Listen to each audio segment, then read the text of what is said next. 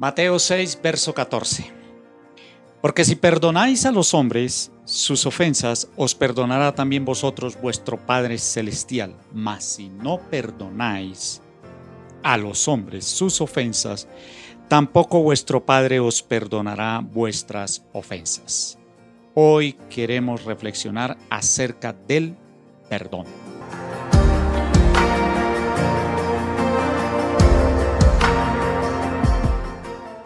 Una de las consecuencias o resultados de muchas oraciones que no son correspondidas tiene mucho que ver con el perdón. El perdón es un tema que creo que influencia no solamente a no creyentes, sino también a los creyentes. Les ha sido difícil perdonar, pero el perdón es la primera condición que Jesús coloca estamos hablando de la oración del Padre nuestro.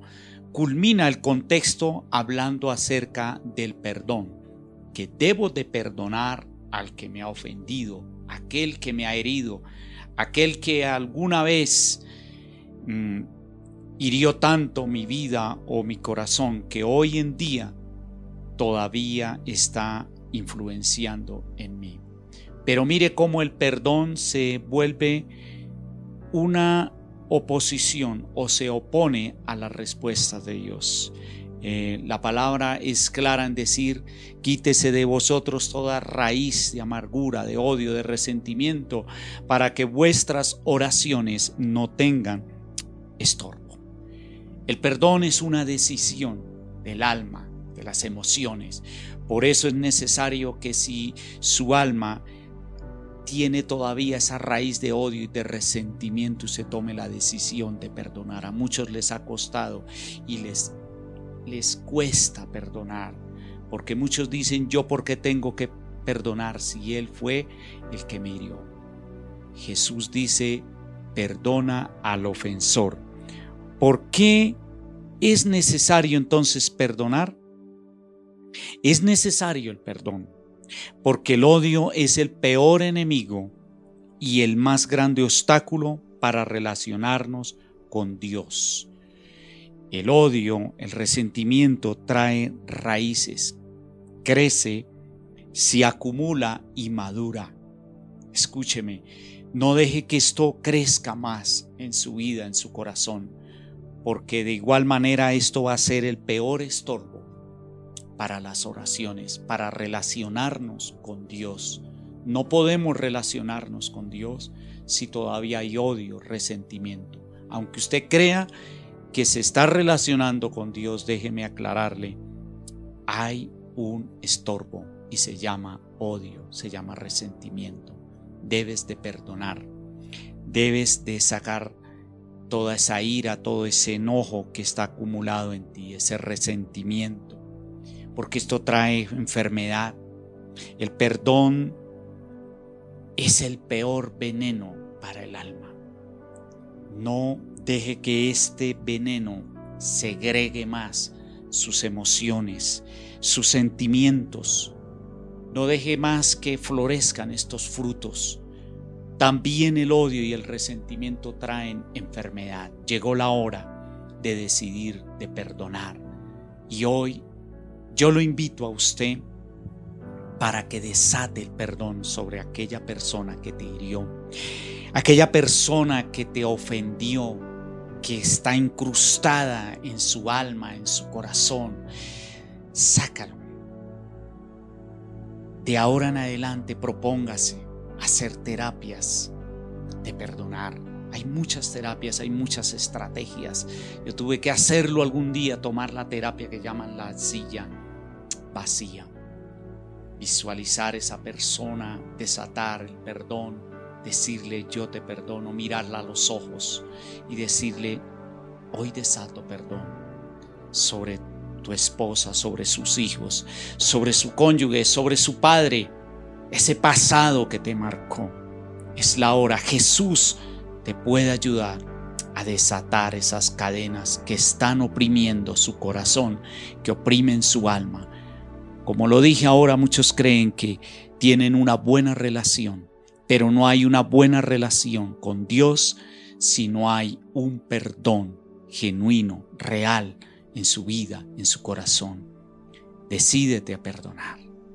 Es una decisión.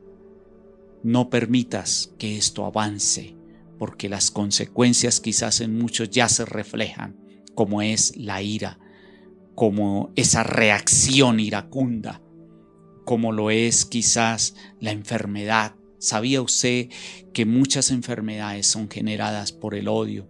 Muchas como la artritis, muchas como la migraña, el dolor en los huesos. Entonces, te invito a que perdones. Inclina ahí tu rostro y dile, Señor, ayúdeme a perdonar a mi ofensor. Desato perdón sobre aquella persona, nómbralo. No tienes que hacerlo en voz alta, en el lugar secreto. Yo solamente hoy quiero guiarlo, quiero orientarlo, quiero ayudarle a desatarse del odio, del resentimiento que le causaron aquellas personas. Por muy grande que haya sido lo que, lo que le sucedió, no hay poder más grande, no hay poder más sanador que invitar a Jesús y que Él lo guíe y lo oriente y, lo tome de su mano y tome su corazón y quite esos espinos que hay en su corazón, esos espinos que hay en el alma, que están secando esa relación, esa comunión con Dios y que no, no han traído libertad financiera, libertad en la salud. Puede ser que hay muchas bendiciones que están estancadas, muchas respuestas, muchos no han recibido respuestas por causa del odio, del resentimiento y del perdón. Hay mucha bendición allí en los cielos, mi hermana, mi hermano, que Dios no ha podido liberarlas porque usted no ha podido perdonar y mucho menos pretenda que Dios te perdone por tu pasado. Esa es la condición de la que habla Jesús en Mateo 6, en los versos 14 y 15. Vuelve y léalo. No puedo perdonar si tú no perdonas a tu hermano, te dice Jesús. Es necesario perdonar. Es algo que tenemos que hacer con mucha diligencia.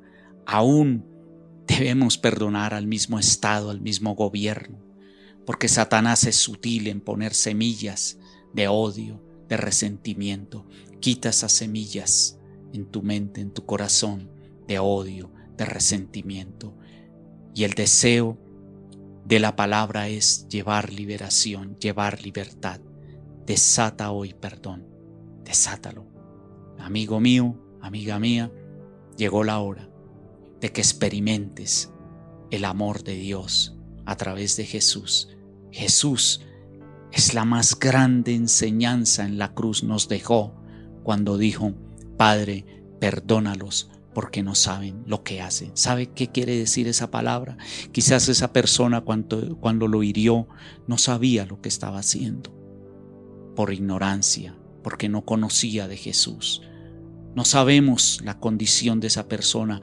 Si fueron tus padres, yo no puedo culpar a mi padre por lo que sembró, por lo que generó en mi vida, porque si miro el trasfondo de la vida de mi padre, voy a encontrar de que él no tuvo la culpa.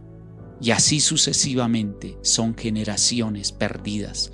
Y de eso se trata el perdón, de romper esa maldición de odio, de resentimiento. Hay familias que están divididas por el odio, por el resentimiento. Mucho hay venganzas también. Yo porque tengo que ir a perdonar si él fue el que me ofendió. No, tome usted hoy la decisión de perdonar a tu hermano, a tu amigo, la persona, si ya partió de este mundo, no importa, desátelo, porque usted está ligado a esa persona. En este momento, si usted no perdona, déjeme decirle, está encadenado, está ligado a esa persona, está atado a esa persona. El resentimiento ata, el resentimiento liga. Desátese, por favor. Deslíguese.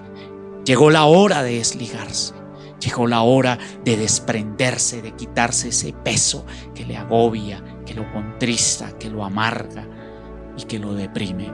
En el nombre de Jesús declaro perdón, desato libertad. En el nombre de Jesús y por el poder el Espíritu Santo te va a dar libertad. Dios te bendiga. Nos vemos en fin de semana nuevamente para tener con ustedes contacto con la palabra. Amén.